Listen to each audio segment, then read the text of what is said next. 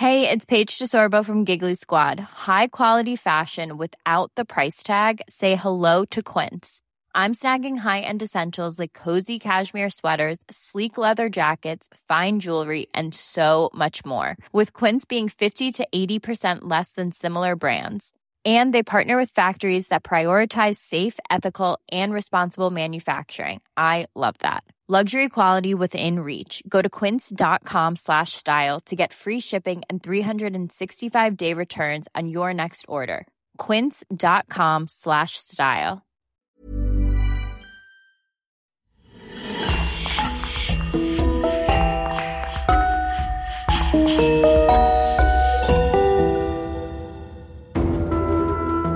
Bonjour et bienvenue pour une nouvelle affaire criminelle. Avant de commencer, permettez-nous de remercier chaleureusement notre cher Eric Labrec, Jean Herry, Virginie et Marine Bonnemère qui sponsorisent l'émission de cette semaine grâce à leur abonnement VIP sur lecoinducrime.com. N'oubliez pas que vous pouvez aussi simplement et rapidement débloquer des dizaines d'épisodes inédits en vous abonnant directement sur Apple Podcast. C'est important pour nous car, comme vous le savez, le coin du crime survit à 100% grâce à nos auditeurs. On vous remercie infiniment et on commence. Si les États-Unis arrivent toujours à la tête des pays ayant le plus haut taux de tueurs en série, l'histoire de Jeffrey Dahmer est certainement celle qui a marqué tous les esprits. Jeune homme issu d'une bonne famille, il avait tous les moyens pour réussir avant d'être rattrapé par ses démons. L'odyssée criminelle de Dahmer va durer entre 1978 et 1991, marquée tout au long par la dissimulation, l'escalade dans la folie, la perversité et la quête perpétuelle de plaisir déviant, macabre et cannibale. Je vous invite à découvrir ou redécouvrir avec moi le parcours singulier de celui qui ne sera plus connu que sous le surnom du monstre de Milwaukee.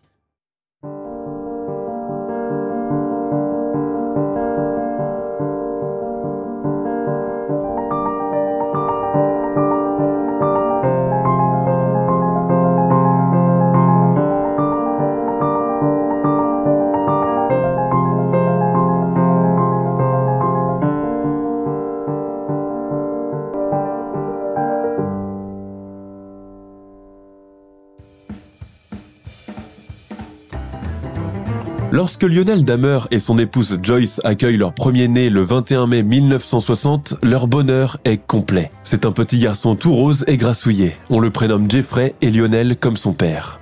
Mariés depuis à peine deux ans, Lionel et son épouse sont très amoureux. Ils ont surtout largement les moyens de vivre confortablement. Les années 60 sont une époque bénie en Amérique. La guerre est finie depuis bien longtemps, l'économie se porte bien et les familles sont encouragées à proliférer. On est surtout fier d'être américain, et on le montre. La petite famille vit paisiblement à Milwaukee, dans le Wisconsin. Lionel Dahmer poursuit son cursus de chimiste et sa femme s'occupe de leur enfant. Elle n'a pas besoin de travailler dehors, elle en tire une grande satisfaction. Lionel est un mari généreux qui ne lui refuse rien. En grandissant, Jeffrey devient un enfant très exubérant, ouvert et affectueux. Il court constamment partout dans la maison et le jardin adore faire des grimaces devant la caméra Super 8 de son père qui immortalise chacun de ses moments, comme le veut la tradition, afin de pouvoir se repasser ses films plus tard quand le garçon sera adulte. Très tactile, le petit Jeff aime les animaux, jouer avec toutes sortes de choses et en connaître la matière et la texture. Lionel, en bon scientifique, encourage cette curiosité. Un jour, alors qu'il est en train de ramasser des ossements de petits animaux, son fils vient se poster à côté de lui, observant avec une grande attention tous ses faits et gestes. Le bruit sinistre des os contre le seau en métal fascine littéralement l'enfant, qui reste là à observer avec attention le déroulement de cette opération. Quand Lionel Dahmer obtient son doctorat en chimie en 1968, il déménage avec femme et enfant dans l'Ohio. La famille change trois fois de maison avant de trouver finalement son bonheur dans un pavillon en bois à deux étages entouré d'un terrain boisé à environ deux heures de route de Cleveland. Lionel, qui est très proche de son fils et attentif à ses états d'âme, remarque un changement radical dans son attitude. De l'enfant presque hyperactif et bout en train qu'il était, il est devenu solitaire, détaché et silencieux. Le père pense amèrement, c'est les gènes de sa mère. Effectivement, Joyce Dahmer est une femme au nerf fragile. Déjà, quand elle était enceinte de Jeffrey, elle a passé six mois dans un état presque léthargique. Le gynécologue a pourtant tranquillisé le mari, lui assurant que cela est seulement dû à la grossesse et que ça passera une fois qu'elle aura son bébé dans les bras. Mais les épisodes dépressifs de la maman se sont succédés, mettant à mal le bonheur familial. Enfant unique et choyé entre deux parents bienveillants, Jeffrey n'en est pas moins triste et solitaire. Lionel et Joyce pensent alors qu'il est en train de se chercher, d'avoir un rôle central dans la famille, ou bien tout simplement un compagnon de jeu, une petite sœur ou un petit frère.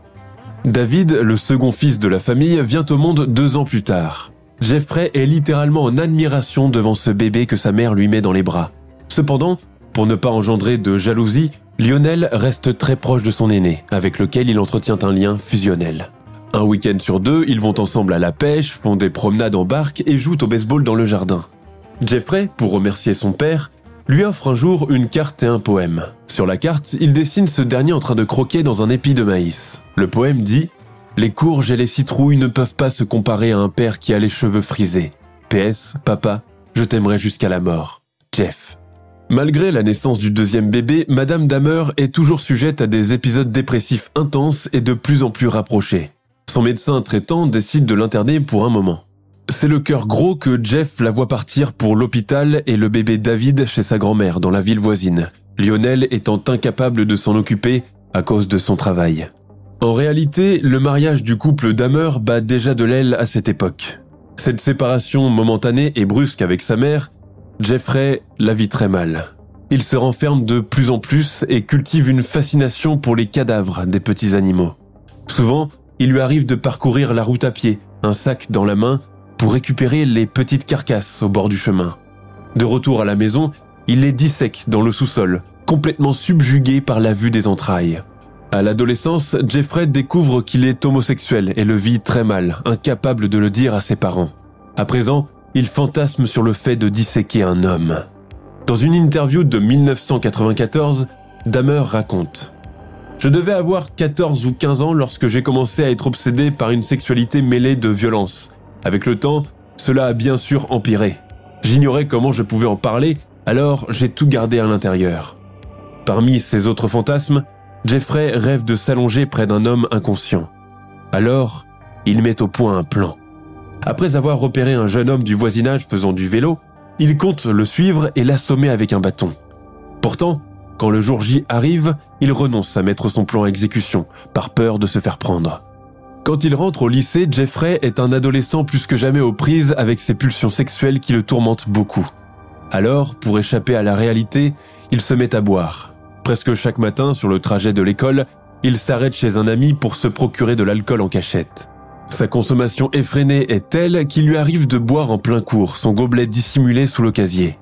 Bien sûr, son père ne sait rien de tout cela, se contentant de lui donner de l'argent de poche chaque lundi matin. À présent, il lui arrive d'être déjà ivre-mort à 8 heures du matin. À la maison, le bonheur familial qui a toujours caractérisé les dameurs n'est plus au goût du jour. Le mariage des parents est en train de se détériorer à vue d'œil, ils se disputent chaque jour et leur échange verbal est très violent. Quand les cris deviennent insupportables, Jeffrey quitte la maison et se réfugie dans le bois alentour. Il s'empare alors d'un bâton et commence à frapper les arbres. Ayant peu d'amis au lycée et même en dehors, le jeune Damer tente de dissimuler son mal-être derrière des pitreries incessantes. Souvent, ses plaisanteries sont à ses dépens et être le clown de la classe ne le dérange pas. Cela va à un tel point que quand un élève fait une chose de stupide ou de bizarre, les autres disent ⁇ Il a fait un Damer !⁇ le comportement excessif et déluré de Jeffrey ne connaît pas de limite. À ce point, il parvient même à monnayer ses prestations scéniques, car certains de ses camarades n'hésitent pas à lui donner de l'argent pour qu'il fasse un de ses numéros de clown hystérique. Pendant l'année de terminale, Jeffrey participe à une excursion scolaire à Washington, D.C. Il a alors une idée. Et si on allait rendre visite au vice-président? dit-il à ses camarades de classe. Personne ne le prend au sérieux. Ce n'est qu'une heure plus tard que les élèves apprennent bouche bée que l'homme politique a accepté de les rencontrer dans ses locaux. Jeffrey a pris lui-même rendez-vous en téléphonant à son cabinet et en lui expliquant que lui et sa classe, venus de River High School en Ohio, souhaitaient le rencontrer. Cet épisode lui vaut pendant un moment l'admiration générale et le rend plus populaire que jamais.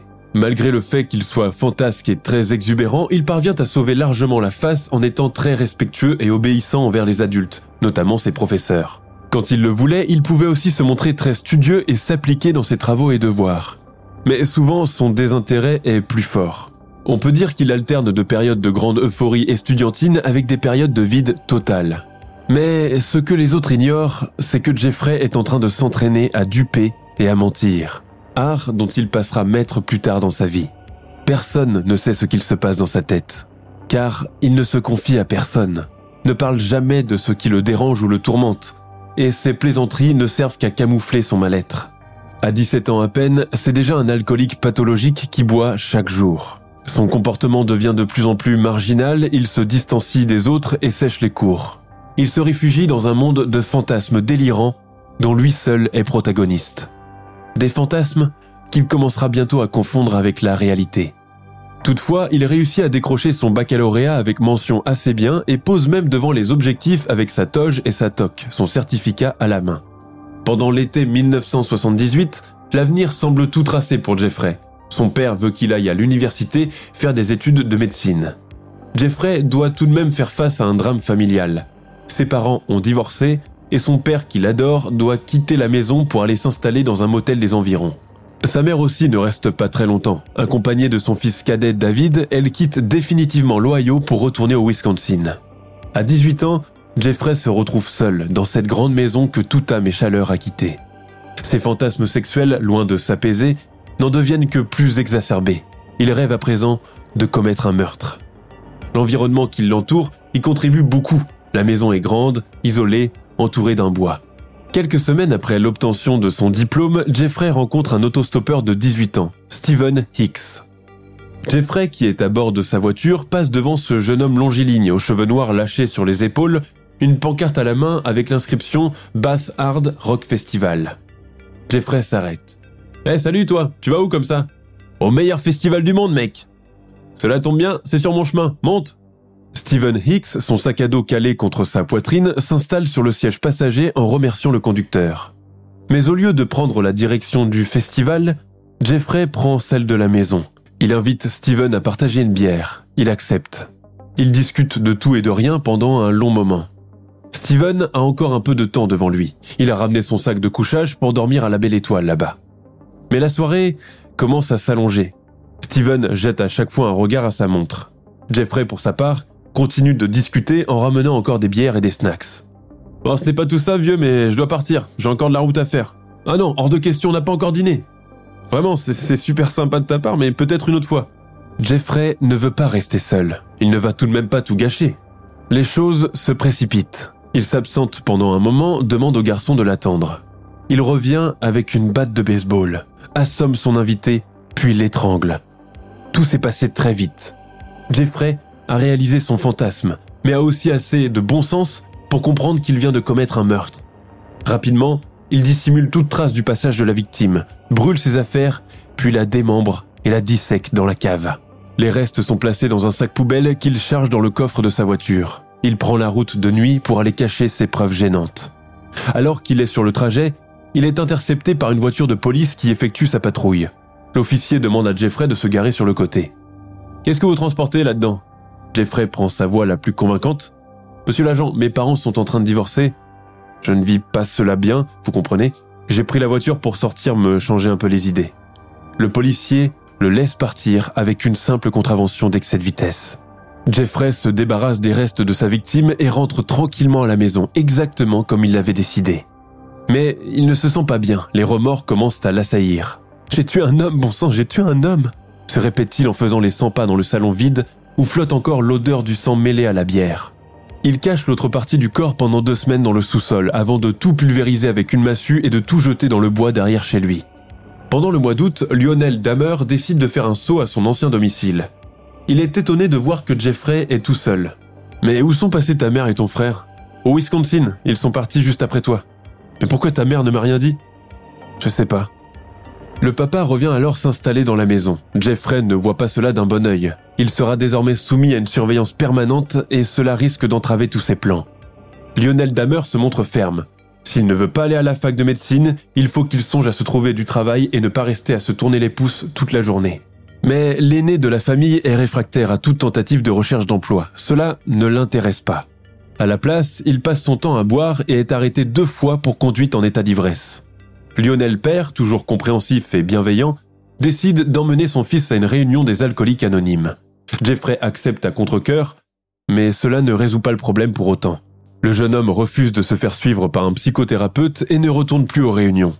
En vérité, il est obsédé par le meurtre de Stephen Hicks, qui le poursuit et le hante matin et soir. Seul l'alcool peut l'apaiser à ces moments-là. L'été s'achève sans que le père et le fils n'aboutissent à une solution pour sortir ce dernier de son cercle autodestructif. Lionel Damer, toujours plein de ressources, lui suggère alors d'entamer les études universitaires de son choix, qu'il oublie ce cursus de médecine. Il est prêt à les financer si son fils fait preuve d'un peu de bonne volonté. Jeffrey acquiesce à contre-coeur. Il s'inscrit à l'université d'État de l'Ohio. Mais la tête toujours embrumée par l'alcool, il a du mal à être assidu. Quand le premier semestre arrive à son terme, il échoue à une partie des examens et ne passe pas l'autre. Son père apprend qu'il a raté son semestre. Jeffrey, le temps passe très vite, tu sais, et ce qui te paraît insignifiant aujourd'hui sera d'une importance vitale demain. Que veux-tu faire de ta vie?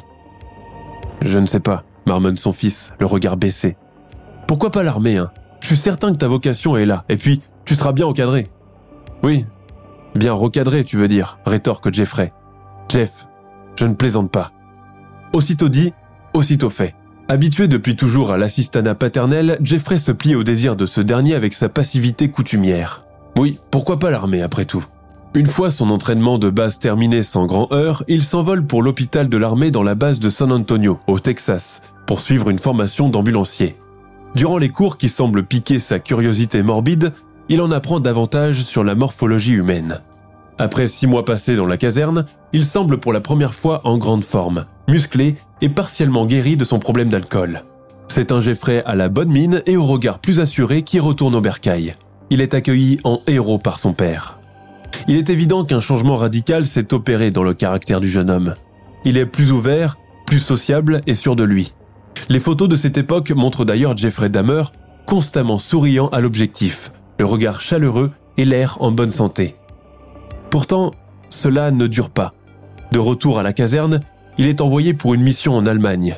Le démon de l'alcool refait surface. Il ne se passe pas beaucoup de temps pour que les supérieurs de Jeffrey remarquent les ravages de son addiction sur sa personne. Il est alors chassé des forces armées. Mais, habitué à se défiler pour ne pas affronter la réalité, il ne prend même pas la peine d'avertir son père. À la place, il met le cap sur la Floride, plus précisément à Miami Beach. Il mène alors une vie de saisonnier, travaillant dans une gargote à sandwich et dormant dans un motel. Sa consommation d'alcool est telle que bientôt, il ne peut plus se permettre d'avoir un toit sur la tête. Alors, il passe la nuit sur la plage. Une nuit, alors qu'il dort à la belle étoile, un rat monte sur lui. Jeffrey en éprouve une grande frayeur. Le lendemain, il téléphone à son père. Allô, papa, je suis à Miami, j'ai plus une thune, envoie-moi quelque chose. Doucement, doucement, Jeff, explique-moi, c'est quoi cette histoire de, de Miami? Ils m'ont viré de l'armée. J'ai plus un rond, je dors dans la rue. Aide-moi, je t'en supplie. Au lieu de lui envoyer de l'argent, Lionel Damer envoie un billet d'avion à son aîné et vient le chercher lui-même à l'aéroport de Cleveland. Jeffrey arrive, le visage et les cheveux roussis par le soleil, tout sourire. Son père comprend alors qu'il n'est pas content de le revoir, mais qu'il est tout simplement ivre. Pendant un an, Lionel tente d'aider son fils du mieux qu'il peut, de l'empêcher de se remettre à boire ou du moins limiter sa consommation. En vain.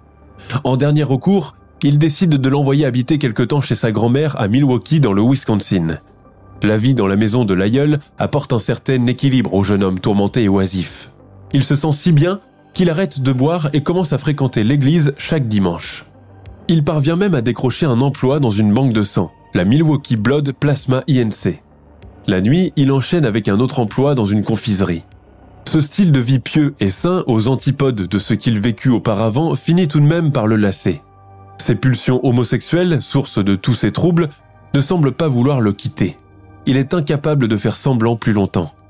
Un jour, alors qu'il est assis dans la bibliothèque municipale en train de consulter une copie de l'Évangile, un homme lui glisse discrètement un mot où il lui signifie vouloir coucher avec lui. Jeffrey refuse et ne le suit pas. Cette rencontre brève et fortuite le bouleverse énormément. Conscient d'être actif et dominant dans le domaine sexuel, il comprend être à la recherche d'un partenaire soumis, capable d'assouvir tous ses désirs et fantasmes sans broncher. Un soir, il vole un mannequin d'une boutique de vêtements pour hommes. Le mannequin est acheminé en cachette dans sa chambre. Jeffrey passe alors ses nuits à se masturber sur lui. Et puis, un jour, sa grand-mère découvre l'objet dissimulé dans un placard. Troublée par ce qu'elle vient de voir, elle insiste pour que son petit-fils s'en débarrasse. Dorénavant en recherche de sensations plus fortes encore, Jeffrey passe ses week-ends et ses jours de congé à explorer le milieu gay nocturne.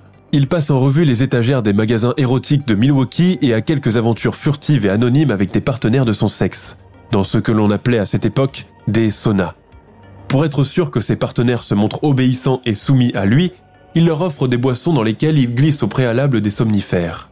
Une fois l'homme inconscient, Damer se contente de s'allonger à côté de lui sur la dalle chaude, écoutant les battements de son cœur et les bruits de son estomac.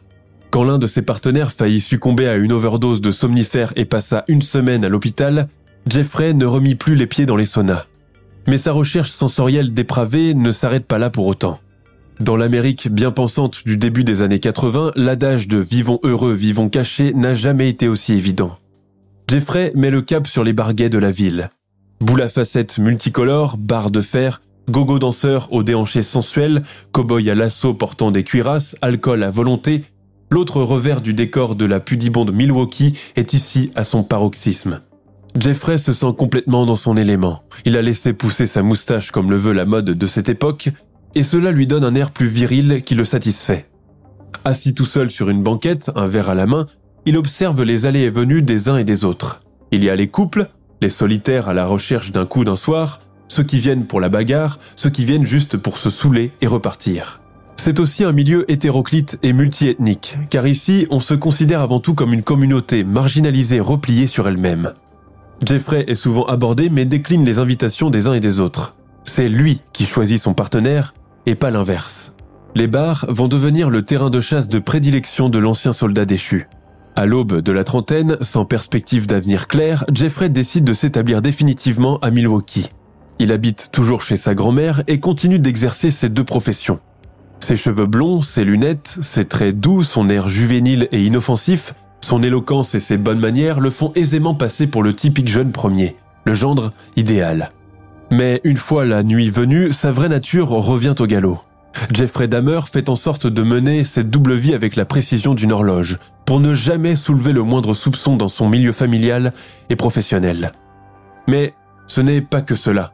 Jeffrey tire beaucoup de plaisir à contrôler son petit univers. Son habileté est telle qu'il peut se mêler à n'importe quel groupe de personnes sans qu'on le soupçonne de la moindre des choses. Et puis, il y a le succès dans les boîtes gays de Milwaukee où ses boucles blondes et son air angélique ne laissent aucun gars différent. Dans la communauté homosexuelle locale, il passe pour être un bel homme, du genre qu'on a envie de dorloter et de serrer dans ses bras. Pourtant, Jeffrey exige beaucoup de ses partenaires masculins. Il a d'ailleurs un prototype privilégié très précis. Il aime les grands, musclés, avec la peau mate et lisse. La race n'a aucune importance. Une fois qu'il détecte l'objet de ses désirs, il fait tout pour le faire tomber dans ses filets. En septembre 1987, Jeffrey Dahmer rencontre un homme de 25 ans, Steve Tuomi, dans une boîte du centre-ville baptisée C'est la vie. Les deux hommes prennent quelques verres ensemble, puis se rendent à l'hôtel Ambassador au coin de la rue pour y passer la nuit. Jeffrey a alors recours à sa vieille tactique pour être certain que son partenaire sera tout à fait soumis à lui. Alors que Steve est dans les toilettes, il en profite pour glisser quelques somnifères dans son verre. Steve sort alors de la salle de bain, torse nu et souriant, avale machinalement le verre de scotch. Jeffrey le prend dans ses bras.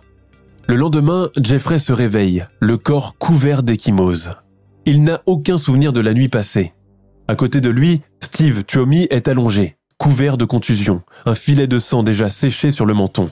Il est suspendu au bord du lit. Paniqué, il vérifie les battements de son cœur. Il est mort. Je n'avais aucun souvenir de ce qui s'est passé. Apparemment, je l'ai battu à mort avec mes poings. Mais il ne reste pas prostré bien longtemps. Il prend le temps de se laver et de s'habiller, puis quitte l'hôtel pour aller acheter une grosse valise où il place le corps de sa victime. Après cela, il appelle un taxi, charge la valise et retourne chez sa grand-mère. C'est dans le sous-sol qu'il dissèque le corps de son amant d'une nuit. Avec le meurtre de Steve Tuomi, l'obsession de Jeffrey Dahmer connaît un tournant à 100 degrés. Il décide de ne plus réprimer ses désirs sexuels aussi déviants soient-ils. Sa vie devient une quête constante de plaisir interdit. Loin de se contenter d'une victime semi-inconsciente sous l'effet d'un somnifère, il la veut à présent complètement inerte et passive. Quand il revient dans les boîtes gays de Milwaukee, c'est avec le but précis d'aborder des hommes, coucher avec, puis les assassiner. En octobre 1987, dans un arrêt de bus, Jeffrey fait la rencontre du jeune James Doxtator. Si ses deux précédentes victimes avaient à peu près le même âge que lui, Doxtator n'a que 14 ans. C'est un garçon de couleur, grand et mince et l'air un peu paumé. Jeffrey l'aborde gentiment. Je suis photographe pour le compte d'un magazine. Ça t'intéresserait de faire quelques clichés et gagner un peu de fric? L'arrêt de bus est quasi désert. Il n'y a pas beaucoup de passagers à cette heure avancée de la nuit, surtout pas à Milwaukee. Appâté par le gain, par naïveté peut-être due à son âge aussi, ou parce que ce monsieur aux cheveux blonds a l'air tellement gentil et bienveillant, James ne réfléchit pas longtemps avant de le suivre. Jeffrey lui promet 50 dollars pour des photos sans en préciser la nature. Il l'attire dans le sous-sol de la maison de la grand-mère.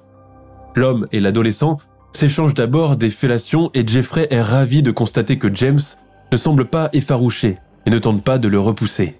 Très excité, il s'éclipse pendant un moment pour revenir avec un coca préalablement mélangé à un somnifère qu'il offre au jeune homme. Quand James commence à avoir l'air dans les vapes, Jeffrey le viole à deux reprises avant de l'étrangler à mort. Le voilà avec un troisième corps sur les bras. Mais il ne s'en débarrasse pas tout de suite. Le lendemain, à son retour du travail, Jeffrey couche avec le cadavre de James. Il se découvre des pulsions nécrophiles, encore insoupçonnées. Le corps rigide et froid lui procure encore davantage de plaisir. Il le garde dans le sous-sol pendant une semaine. Et puis, la décomposition faisant son effet, le cadavre devenant flasque et malodorant, craignant que cela se remarque, Damer décide de s'en débarrasser. Suivant le rituel qu'il s'est fixé, il le démembre et détruit les restes avec un marteau. Il replonge dans le cercle infernal de l'alcool, tout particulièrement les soirs où il décide de tuer quelqu'un. En mars 1988, Jeffrey fait la rencontre de Richard Guerrero, devant un bar de la ville. Guerrero est d'origine mexicaine, il a 22 ans et sans ressources. Il n'a que 2 dollars en poche, à peine de quoi prendre un ticket de train. Damer, avec son aisance habituelle et son sens de persuasion, lui offre 50 dollars pour coucher avec lui. Richard accepte. Même cheminement qu'avec la précédente victime. Il le conduit au sous-sol de la maison, le drogue et l'étrangle. Il passe une bonne partie de la nuit allongé tout nu à côté du corps, se masturbe dessus et s'adonne à de la nécrophilie. Il le garde encore pendant trois jours avant de le découper. Damer place alors les restes dans des sacs poubelles qu'il dépose pour la collecte d'ordures du lendemain. Pendant l'été 1988, la grand-mère de Jeffrey lui demande de quitter la maison. J'en ai assez de cette vie que tu mènes de ces sorties tardives, de ces odeurs pestilentielles qui émanent du sous-sol. Rentre chez ton père. Le petit-fils range ses affaires et s'en va, sans demander son reste. Mais au lieu de rentrer chez son papa, il loue un appartement à l'ouest de Milwaukee. Rapidement, sa vie prend un tournant encore plus sinistre et macabre qu'auparavant. D'autant plus qu'à présent, il n'est plus obligé de ruser et de se dissimuler de la grand-mère pour mener son activité criminelle. Un jour, il aborde Kayson Sintasamphon, un jeune garçon de 13 ans et le convainc de le suivre dans l'appartement contre de l'argent. Quand il se met à le caresser, le garçon prend peur et il s'enfuit tout juste à temps pour ne pas être rattrapé. Le lendemain, Jeffrey est arrêté à son domicile pour motif de voie de fait. Le juge Gardner de la Cour correctionnelle de Milwaukee le condamne à un an de liberté surveillée, ce qui veut dire qu'il doit passer ses nuits en prison et travailler dehors pendant la journée. À cette époque, les autorités ignorent tout des meurtres qu'il a commis. Dix jours avant l'application de sa sentence, Damer fait la rencontre d'Anthony Sears dans la boîte gay The Cage. Sears est un mannequin en herbe. Il a 24 ans, il est métis et extrêmement séduisant. Lors de leur rencontre, Jeffrey remarque que sa tenue est très branchée et à la mode. Sa sensualité évidente apparaît dans chacun de ses gestes. Jeffrey en éprouve tout de suite une grande excitation sexuelle.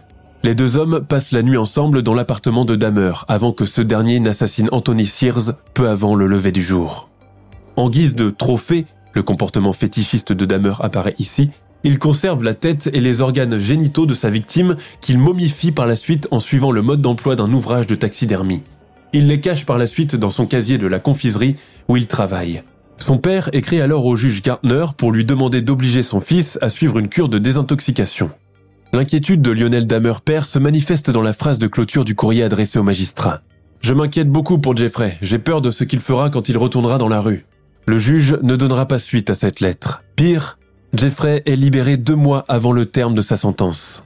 À sa sortie de prison en mai 1990, il déménage au 924 North 25e Street, sorte de ghetto afro-américain où les loyers sont relativement bas.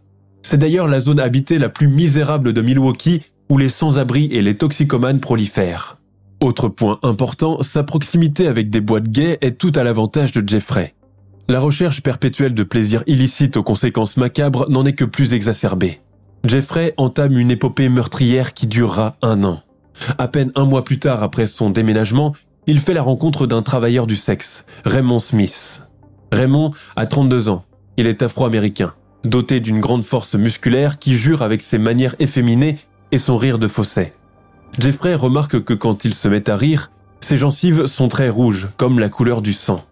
Avec la promesse de 50 dollars, le grand et imposant prostitué suit le blond meurtrier aux airs faussement angéliques. Dans l'intimité de l'appartement, Jeffrey sert à boire l'éternelle mixture, boisson slash somnifère, à sa victime en devenir. Mais le cachet n'agit pas tout de suite sur ce grand gabarit qui se met à gargariser nonchalamment avec son gin tonic et qui demande à être resservi.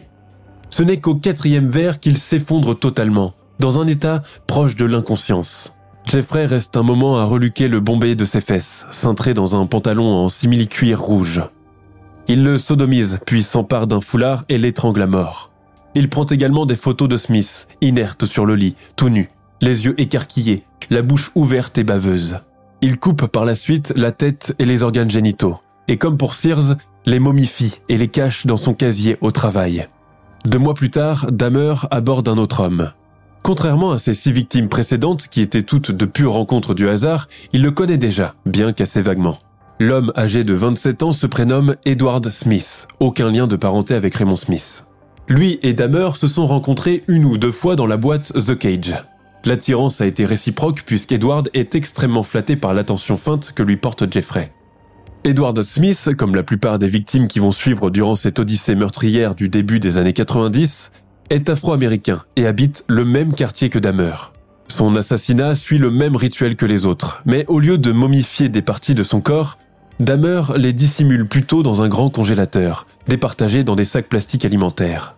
En septembre 1990, le meurtrier sadique viole et tue en l'espace de deux semaines Ernest Miller et David Thomas, tous deux âgés de 22 ans. Ernest Miller n'a pas été drogué. Dahmer a profité de son sommeil après leur ébat pour lui couper la gorge. Certaines parties de son corps seront même conservées pour être consommées par l'assassin.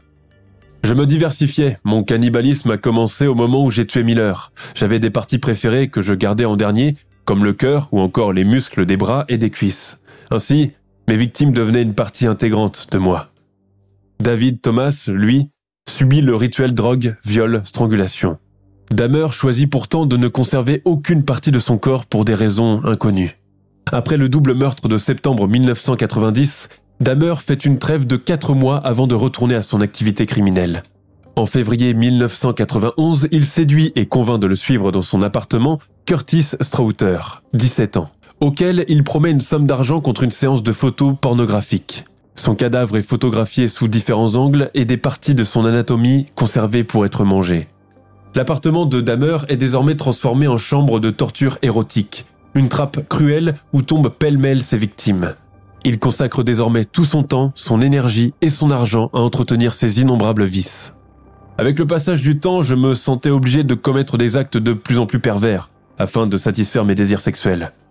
Un mois et demi plus tard, c'est au tour d'Errol Lindsay, 19 ans, d'entrer dans l'antre du monstre. Oui, car depuis quelque temps déjà, l'assassin fêtard qui a ses habitudes au The Cage commence à avoir des idées d'expérimentation de savants fous. C'est ainsi qu'il tente de recréer des zombies sexuels vivants en leur injectant de l'acide dans le cerveau. Errol Lindsay est obligé de passer sous le bistouri de son agresseur qui, après l'avoir drogué, lui perce un trou dans le crâne et injecte de l'acide chlorhydrique. Dahmer voulait ainsi garder Lindsay dans un état végétatif de mort-vivant et l'utiliser comme objet sexuel. L'expérience est un désastre. Errol se réveille en pleine intervention, mais encore sous l'effet de la forte dose de somnifère. Il ne ressent qu'un léger mal de tête et ignore totalement ce qu'il est en train de subir sur le moment. Dahmer se jette sur lui, place ses deux mains sur son cou et serre très fort. Il sent un liquide mouiller le lit. Errol a uriné en rendant son dernier soupir. Mai 1991. Anthony Hughes a appris le langage des signes lorsqu'il était à l'école primaire. Sourd de naissance, il a dû attendre des années pour pouvoir enfin se procurer un appareil auditif partiellement financé par l'association caritative du chanteur vedette Red Charles. Afro-américain de 31 ans, sourd, pauvre et homosexuel, Anthony pense que la vie ne lui a pas fait de cadeau. Un soir, assis derrière le comptoir du bar, son regard croise celui d'un homme blond aux lunettes aviateur assis à l'autre bout de la table. Il le trouve mignon et délicat, avec son air d'intello tout droit sorti de Harvard. Oh, il arrive vers lui.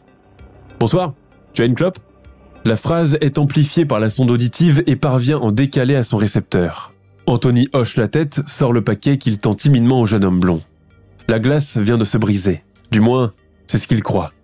Ils passent une bonne partie de la soirée ensemble. Au moment de se quitter, l'homme blond lui signifie qu'il veut coucher avec lui. Anthony, bien trop content, saute sur cette occasion inespérée. Il est tué par strangulation et Damer cache son cadavre dans un placard. Quelques jours plus tard, le 911 reçoit un appel. Il y a un jeune homme entièrement nu dans notre quartier. Je pense qu'il a été agressé et qu'on lui a enlevé ses vêtements, raconte une habitante. Dans le ghetto, le voisinage a fait cercle autour du jeune homme en question. En effet, il a l'air hagard, comme sous l'effet d'un narcotique. Quand la police arrive sur les lieux, elle constate une grande agitation car tout le monde tentait de comprendre ce qui se passait. Le jeune homme, assis à présent sur le trottoir, fait mine de se passer du savon sur le corps avec un gant de toilette imaginaire tout en chantonnant. Un policier cache sa nudité avec un drap récupéré dans la voiture de service. À ce moment, une voix d'homme se met à hurler, faisant retourner toute la foule. Attendez Jeffrey Dahmer apparaît, l'air tout à fait serein, marchant vers les deux officiers de police qui ne savent pas à quoi s'en tenir. Ah, mais c'est mon colocataire, il a trop bu. Je, je ne comprends pas, avant de sortir, je l'ai laissé là, allongé sur le canapé. Le ton employé par ce jeune homme très comme il faut est tellement sincère qu'il finit par convaincre les autorités. Il ne manque pas de souligner qu'ils sont en couple et que la relation était consentie. Je me charge de le ramener, ne vous inquiétez de rien, promet-il. Mais la vérité est tout autre. Jeffrey et le jeune homme viennent à peine de faire connaissance. Le garçon nu est en réalité sous l'effet d'un fort somnifère. Quelques heures plus tôt, Damer lui a proposé de l'argent pour qu'il le suive chez lui. L'adolescent en question n'a que 14 ans. Il s'appelle Conérac Sintasomphone. Pour pouvoir le maîtriser, Damer l'a massivement drogué avec des amphétamines avant de sortir acheter de l'alcool et des cigarettes, le laissant tout seul dans l'appartement. Mais Conérac se réveille, la tête complètement embrumée, incapable de se souvenir de ce qu'il fait là. Alors, il est sorti dans la rue, sans un seul vêtement. Quand les policiers raccompagnent Jeffrey et Conérac jusqu'à l'appartement, ils remarquent que ce dernier a l'air tout à fait normal et que les vêtements du garçon sont pliés sur le canapé. Tout a l'air propre et ordonné. Absolument rien ne donne l'impression qu'il y a quelque chose de suspect à l'intérieur.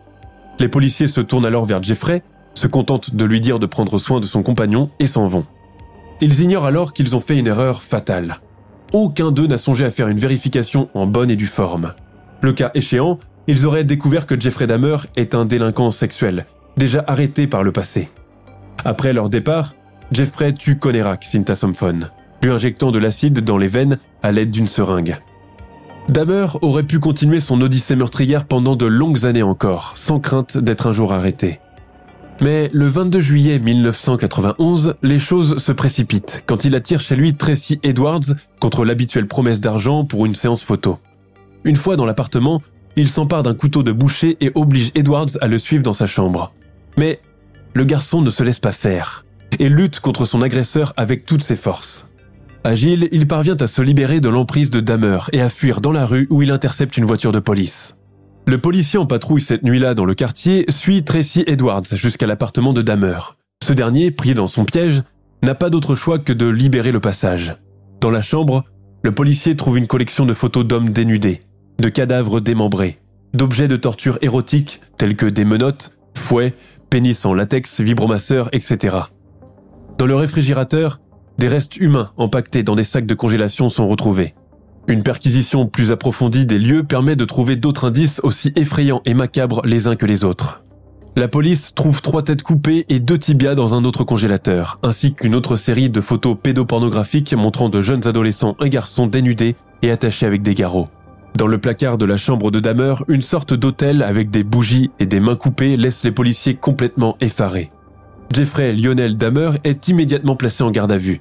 Il ne se passe pas beaucoup de temps avant qu'il ne passe aux aveux et commence à divulguer sa vie chaotique et les détails horrifiants de ses crimes.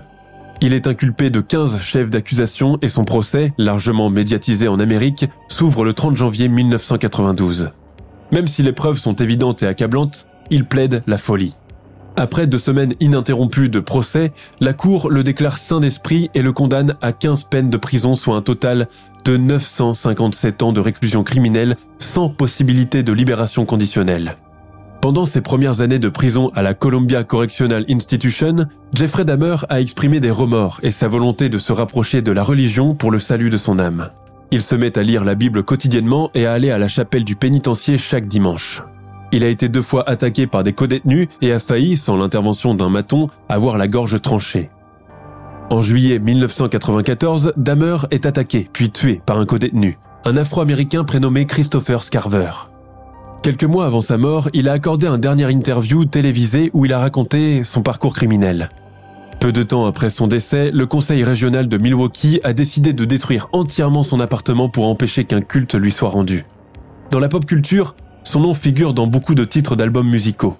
Sortie seulement le 21 septembre 2022, la série Netflix du moment intitulée Monster de Jeffrey Dahmer Story n'a pas cessé de faire polémique sur la toile. Si une large fraction des utilisateurs de la célèbre plateforme la trouve fascinante, des proches des victimes de l'assassin n'ont pas hésité à montrer leur mécontentement. Rita Isbell, la sœur d'Errol Lindsay, a déclaré que Netflix n'a pas demandé leur avis avant la diffusion de la mini-série. Enfant choyé par ses parents, adolescent perturbé par ses pulsions, puis adulte assassin et cannibale et fétichiste, la vie de Jeffrey Dahmer a été une longue descente aux enfers. Aurait-il agi différemment dans d'autres circonstances ou était-il destiné depuis toujours à tuer? Pour beaucoup de gens, il reste à ce jour l'ultime incarnation du mal.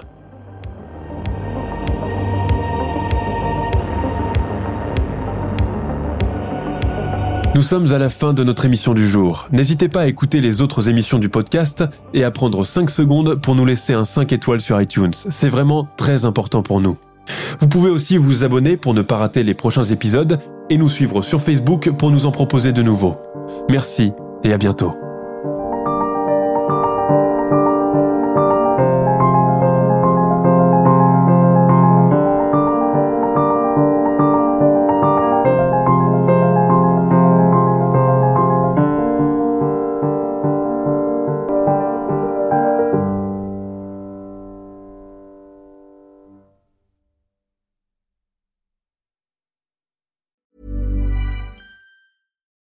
It's Paige DeSorbo from Giggly Squad. High quality fashion without the price tag. Say hello to Quince. I'm snagging high-end essentials like cozy cashmere sweaters, sleek leather jackets, fine jewelry, and so much more. With Quince being 50 to 80% less than similar brands. And they partner with factories that prioritize safe, ethical, and responsible manufacturing. I love that. Luxury quality within reach. Go to quince.com slash style to get free shipping and 365 day returns on your next order. Quince.com slash style. Tired of ads interrupting your gripping investigations? Good news. Ad-free listening is available on Amazon Music for all the music plus top podcasts included with your Prime membership. Ads shouldn't be the scariest thing about true crime. Start listening by downloading the Amazon Music app for free or go to amazon.com slash true crime ad free. That's amazon.com slash true crime ad free to catch up on the latest episodes without the ads.